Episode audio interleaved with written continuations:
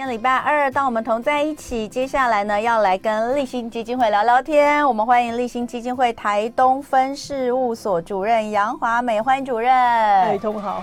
好，那个主任刚说他有点紧张，为什么是第一次直播吗？对，不用紧张，我们就聊天就好。您可以这个 诶、欸，稍微坐过来一点点，没关系，没关系哈。呃，来讲一下哈，有一些这个呃，讲到立新基金会，其实大家都知道，长期关注家暴、弱势妇女族群。但是我们今天要讲的东西哦，是比较不同的哈，因为呃，过去我们讲到立新基金会，你看到它是粉红色的嘛，你就会觉得它其实是支持女性的、支持儿童的。但其实，在这些年当中，你们发现呃，男性。需要帮助或需要关心的比例，其实也一直在增加当中，对不对？是是，对。所以呃，来看您是从台东分事务所来的哈，所以呃，我们就来讲讲台东分事务所好了哈，在。嗯在这里已经有二十年的时间，所以所以其实成立很早哎、欸。对对，嗯、呃，立新基金会去年啊，二零二三年是三十五周年，嗯、我们总全部的基金会是三十五周年。那台东是去年是二十周年，嗯、所以我们在十二月的时候有在做一个，在我们台东的美术馆那边做一个草地派对，就让更多的人认识台东地基金呃立新基金会在台东已经成立二十年了。嗯，对，所以那我们在台东的。呃，当时我们立新基金会，它其实要进东部，其实是有一些呃原因的。因为是是台北之外第一个拓的点，对不对？呃，是东部，东部第一个拓点，拓拓拓的第一个点。哦，那因为。当时就是我们董事长跟台东县政府有一些呃呃联呃有一些联系，所以后来他们台东因为台东整个东部来讲哦，它其实很少有 NGO 进驻，很少。然后所以我们当时因为台东县政府也知道说，哎，地区上没有什么大型的 NGO 组织，所以就邀邀请我们进驻。所以我们在那我们当然也想要进东部，那就从台东开始。所以台东是等于宜花东来讲是第一个进驻的一个我们的分分事务所。嗯嗯，那那时候为什么会先选台东？呃，就是呃，董事长跟台东县政府有一些联系，嗯、然后我们也评估东部的需求。嗯，好。那台东立新其实刚刚开始，最初关注的话问题是什么？嗯，呃、我们一开始是做社区保姆支持系统，嗯、然后后来就开始做了。我们立新一直在做保护性的工作嘛，妇保啊、儿保啊等等的这些问题，所以我们就开始有家暴事件。家暴服务处，然后开始还有做一些非预期怀孕，然后也是就就是今天要要跟要跟大家分享的，我们有一个展览的问事情哈，然后还有目睹暴力的孩子，然后还有一些家事中家事事件服务处等等，所以大概都环扣着这一些。嗯，所谓的非预期怀孕，指的就是未婚怀孕吗？是是是。呃，那为什么会做这样子的？就是。你你们现在是把它称作非预期怀孕嘛？对对对对。那是呃，跟未婚怀孕为什么要做一个这样的区隔？因为早期其实我们呃立新在做非预期怀孕，大概分四个阶段。第一一开始就是呃所谓的未婚怀孕。那因为呃这个未婚怀孕就三就三十多年前，我们一直把这个婚姻跟生育是绑在一起的，是扣在一起的。嗯、那那呃我们很希望就是说。呃，怀孕的当时啦，就怀孕的少女，她家长其实就会说服她要嫁给对方嘛，啊，就是我们就是这样的概念。那后来呢，像我们呃台湾的家暴事件、家暴家暴法、家暴防治法，它的催生的事件就是邓如文案件嘛，哦、嗯，那那那也是因为邓如文被性侵、被被被这个未婚怀孕之后，她的家长要求她嫁给加这个加害人，是。那所以呃，我们都我们想要把这个。绑在一起的这个婚姻跟怀孕其实是能够脱钩的，对，所以我们后来就改为叫做未成年怀孕，嗯，这样子。就是未成年怀孕吗？对还是非预期？哦哦，后来就第二阶段就叫非预非未成年怀孕嘛，就是我们不希望把它，因为怀孕是一个事件，她怀孕了是一个事件，嗯、但是婚姻是一种选择，那我们就希望不要绑在一起。那所以后呃，在这样的一个，所以我们倡议就变成刚刚讲的，就变成未成年怀孕。嗯、那后来呢，我们在服务的过程当中呢，就发现未成年怀孕这件事情其实。很常很容易被贴标签，嗯、就说你因为你未成年，你怀孕，你可能就是爱玩啊，不念书啊，然后你可能不适合当个爸爸妈妈好的好的父母亲，所以这个标签我们也希望能够克脱呃克服这个刻板印象啊，脱离这个刻板印象，所以我们就把它改成非预期怀孕，嗯，是这个状况。那还是必须要说，就是当年选择台东开始是。我我们说台中，我们以前都说是后山嘛，哈、嗯。那其实确实有一些状况是都市所比较少看到跟不能理解的，嗯、对不对？所以比如说在那个地方，其实是蛮多少女，可能在很小的时候，她其实可能就有呃。我觉得是一种呃买卖吗？或者是性行为？他其实也许并不是自己愿意的状况之下，嗯、那个时候其实蛮多的，对不对？就早期啊，就早期我们就是当时的那个除妓事件嘛，哈、嗯，那是在花莲，那有很多家庭会把孩子作为一种商品的交易。嗯、那后来呃，台湾政府包含是民间团体啊，不断的呼吁，然后所以后来这个这个问题就消失了。但是其实未成年怀孕就是性探索这件事情是在。这个青少年阶段是其实是很常见的。嗯、那我们怎么样让性的观念能够让更让这些青少年在性探索这些青少年有一个正确的资讯，那也是很重要的。嗯、那花东其实，在当然是相对资源比较少的地方，不管是医疗的少，比如说我们的妇产科没有那么多，然后我们的呃。呃，资源也没那么多，工作机会也没那么多。那所以呢，当这个而且青少年如果怀孕，就是这个非预期怀孕，他如果是落在青少年的时候，那他怎么样开口讲这件事情，或者他寻求什么样的资源来帮忙他，可能都是相对的比较困难的。嗯，那嗯，这这二十年来深耕台东哦，嗯，你你们觉得说其实。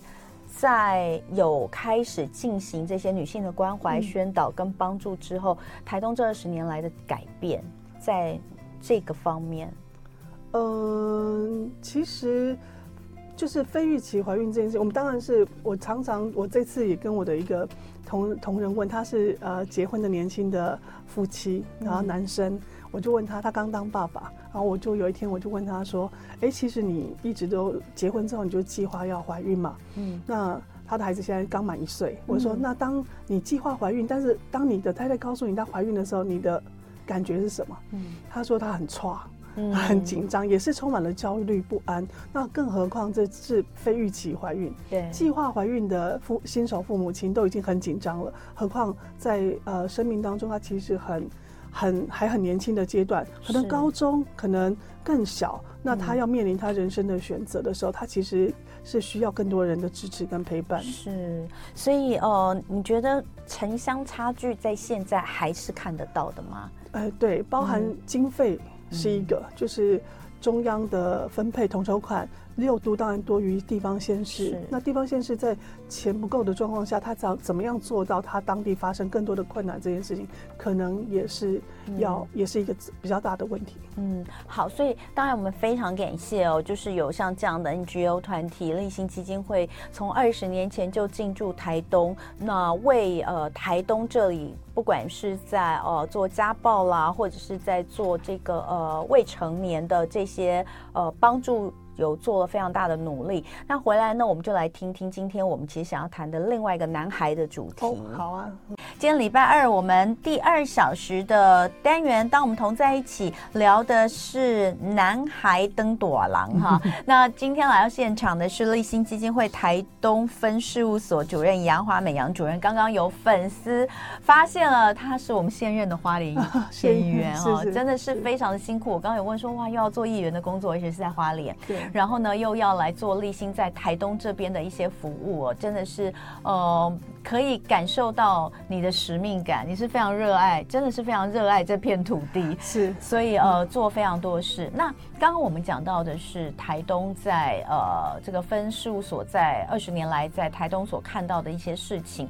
那不过我们今天为什么会想要聊到男孩？嗯，因为过去关注的都在女生的议题上，是对。那呃，为什么去年底会推出这个男孩登朵郎南关二三室的这个特展，还有网络的一个互动设计，这也是今天我们想介绍给大家的嘛，对不对？是，嗯，呃，我想，呃，其实性别工作是立新长期以来很关注的议题，嗯、就是说，到底妇妇女的权益怎么样被呃彰显出来，然后甚至是各种不同性别的，在他的权利当中，是不是能够被平等的对待？哈，那这件事情是我们励馨一直在推动的。那我想，去年开始，其实我们这几年，其实我有一个很优秀的性别倡议专员。然后他其实我们讨论之下，他其实规划了很多有关于台东在性在地男性他怎么样被更多的人看见。所以我们在这几年都做了很多的有关于男性的议题，因为我们常常对于男性也有一种刻板印象，就是说他要很坚强啊，不能有流眼泪啊，他要扛起一家之之主啊。所以这个社会的结构上来讲，给他很大的责任和压力，但他们不能说。那所以我们就在前几年开始就开始在关注，在特殊职场上哪一些男性在特殊的职场上，比如说有有男性在幼儿园工作，然后各式各样的议题，我们就做了一个专访，也挂在网网络上。那在去年，我们就开始在想，就是说所谓的非预期怀孕这件事情，其实那个怀孕的本身的负起这个责任就是女性，所以我们往往就会对这个女性立心的工作就是女性跟孩子嘛。的照顾，对，嗯。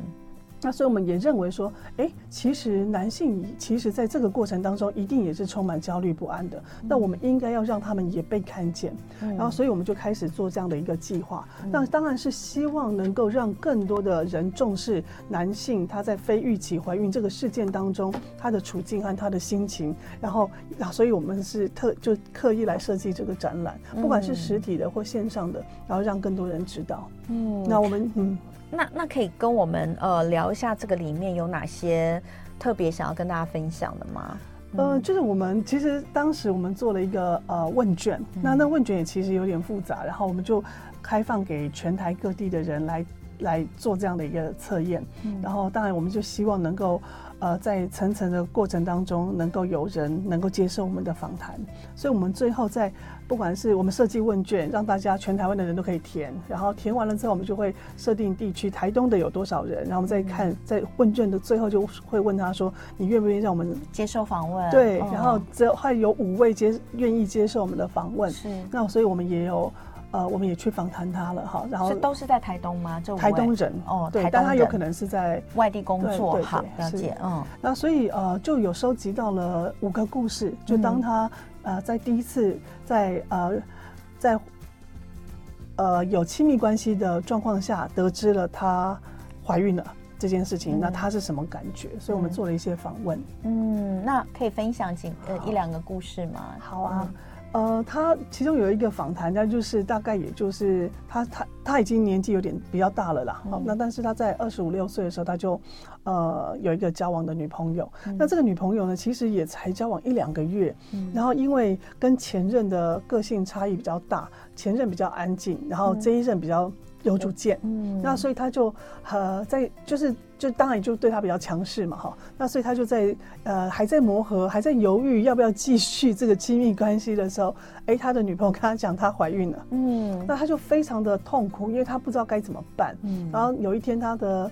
呃，女朋友还跟他说：“哎、欸，他要回台东，跟他爸爸妈妈讲这件事情，邀他也一起回去。”嗯，那所以他那天接到电话之后，晚上又要跟他的客户吃饭，他就一直喝，一直喝，一直喝，嗯、喝到他怎么样回到坐搭火车回到台东的，他都不知道。嗯，那我想这样子的男男孩的心声，其实不太会被大家听见或者察觉。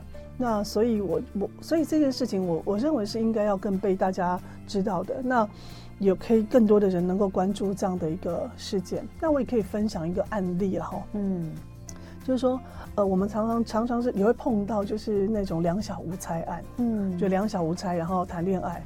那有我就有经经历过一个案子，就是那个男生他其实跟女朋友发生了亲密关系之后，之后他其实是很不确定他的女朋友会不会怀孕。嗯，他发生亲密关系，但是他没有性知识，所以他又很担心有没有避孕技巧，所以他就很担心他的女朋友会不会怀孕。他在国中嘛，然后呢，他就跟他的好朋友讲，说他很担心这件事情。嗯，然后他的好朋友呢也替他一起担心了，于是呢就去跟老师讲。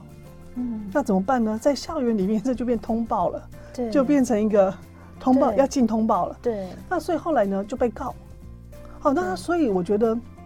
有很多的这种青少年，青少年他清不清楚性知识，或者说他怎么样对于亲密关系的这个保护自己，或者是他有什么避孕的方式，那这件事情其实有时候也是需要教育的啦。就我们逃避不是办法，还是要教育啊。嗯，我刚听到这两个，我都很紧张哦，很揪心哎。对对。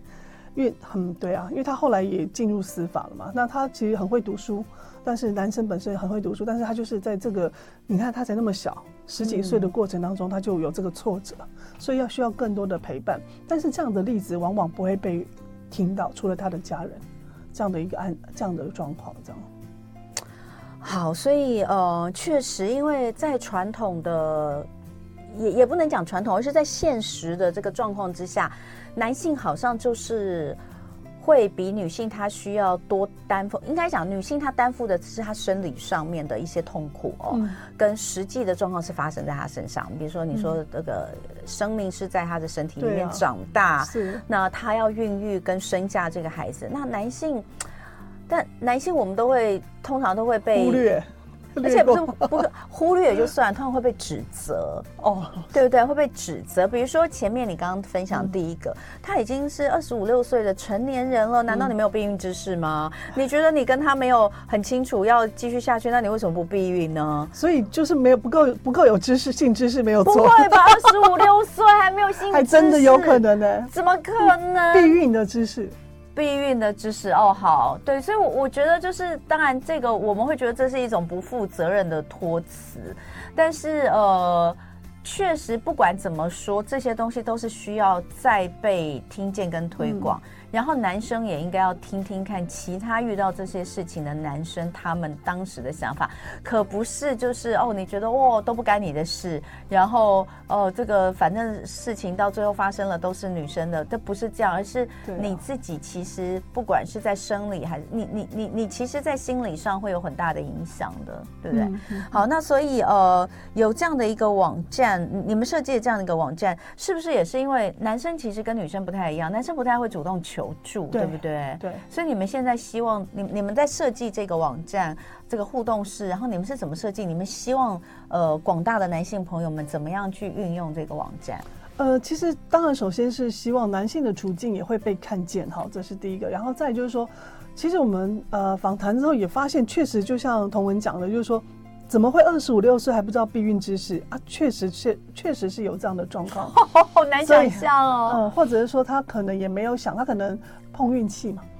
对啊，那我说这个就是大家会觉得说你就不负责任呐、啊，对不对？这个会被这样，但是，但当然就是责骂指责这件事情，其实并并不会去有办法可以扭转这个事实了。嗯嗯对，所以还是得面对。所以你你们在听说你们因为觉得是男生可能会对于游戏等等的比较有兴趣，所以你们还把它设计一个像 game 一样，是不是？对，就是有点马里欧的那个概念，然后用闯关的方式，然后他可能就是就是我我们也在想象，就是说这个性知识这件事情是不是不够多？然后在青青少年的这个过程当中，他对于性的理解，他其实就像走迷宫嘛。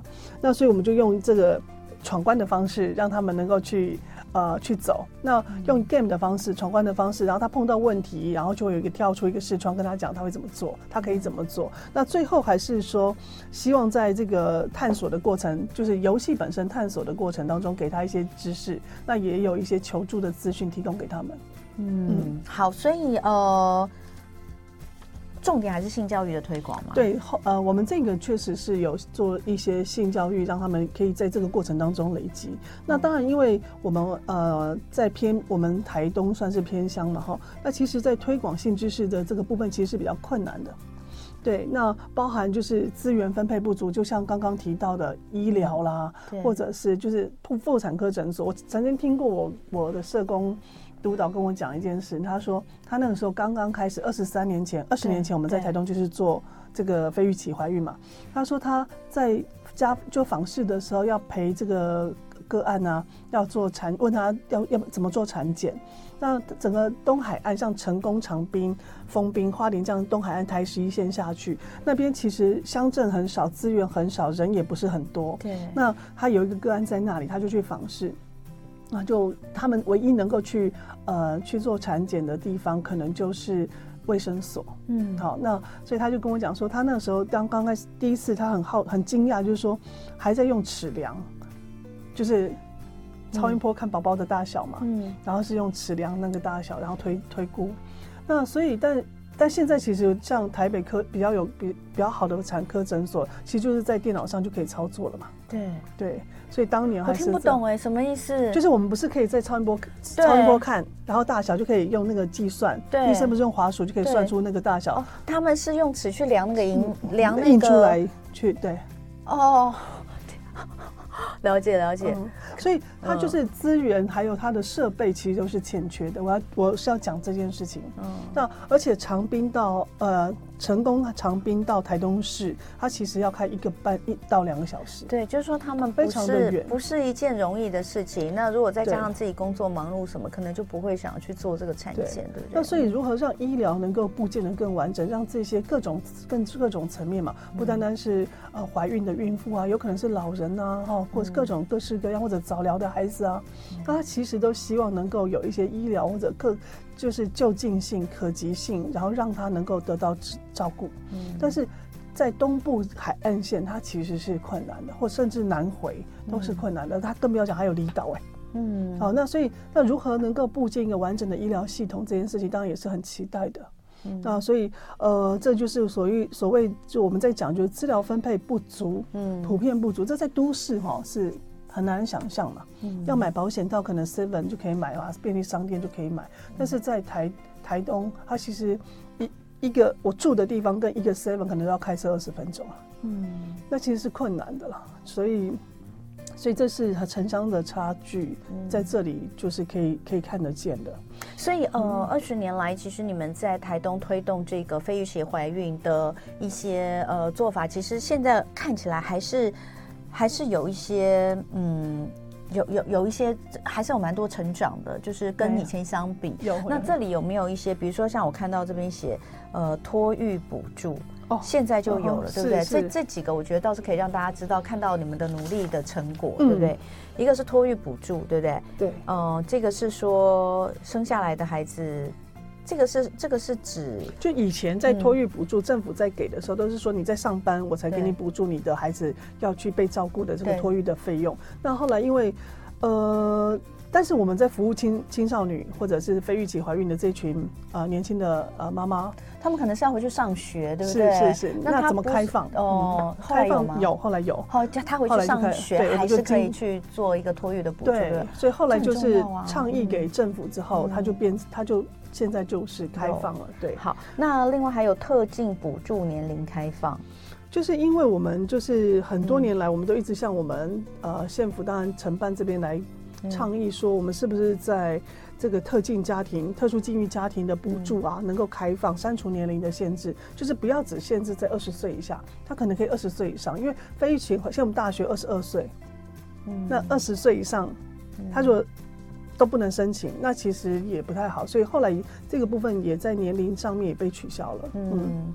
好，那当然最后我们还是回过头来讲，我们今天讲的就是说立新开始关注于男性的议题。那这个网站其实到现在是都还在呃网络上。那我们是从立新基金会去看吗？可以。可以那对，那希望你们希望能够呃让男性给男性哪些帮助？或是什么样的男性，其实你们会建议他可以上立新基金会的这个男孩登朵郎南关两三世的二三世的这个网站来看看。对，我们希望所有的所有的民众，如果对这个议题是有兴趣的，嗯、都欢迎到立新的官方网站去看、嗯、查询一些资讯。那我们这个我们这个网页也也放在我们的官网上，对，所以也欢迎大家去看。那当然里面有一些求助的资讯，或者是说协助的资讯，都可以都可以在上面得到。嗯，呃，其实。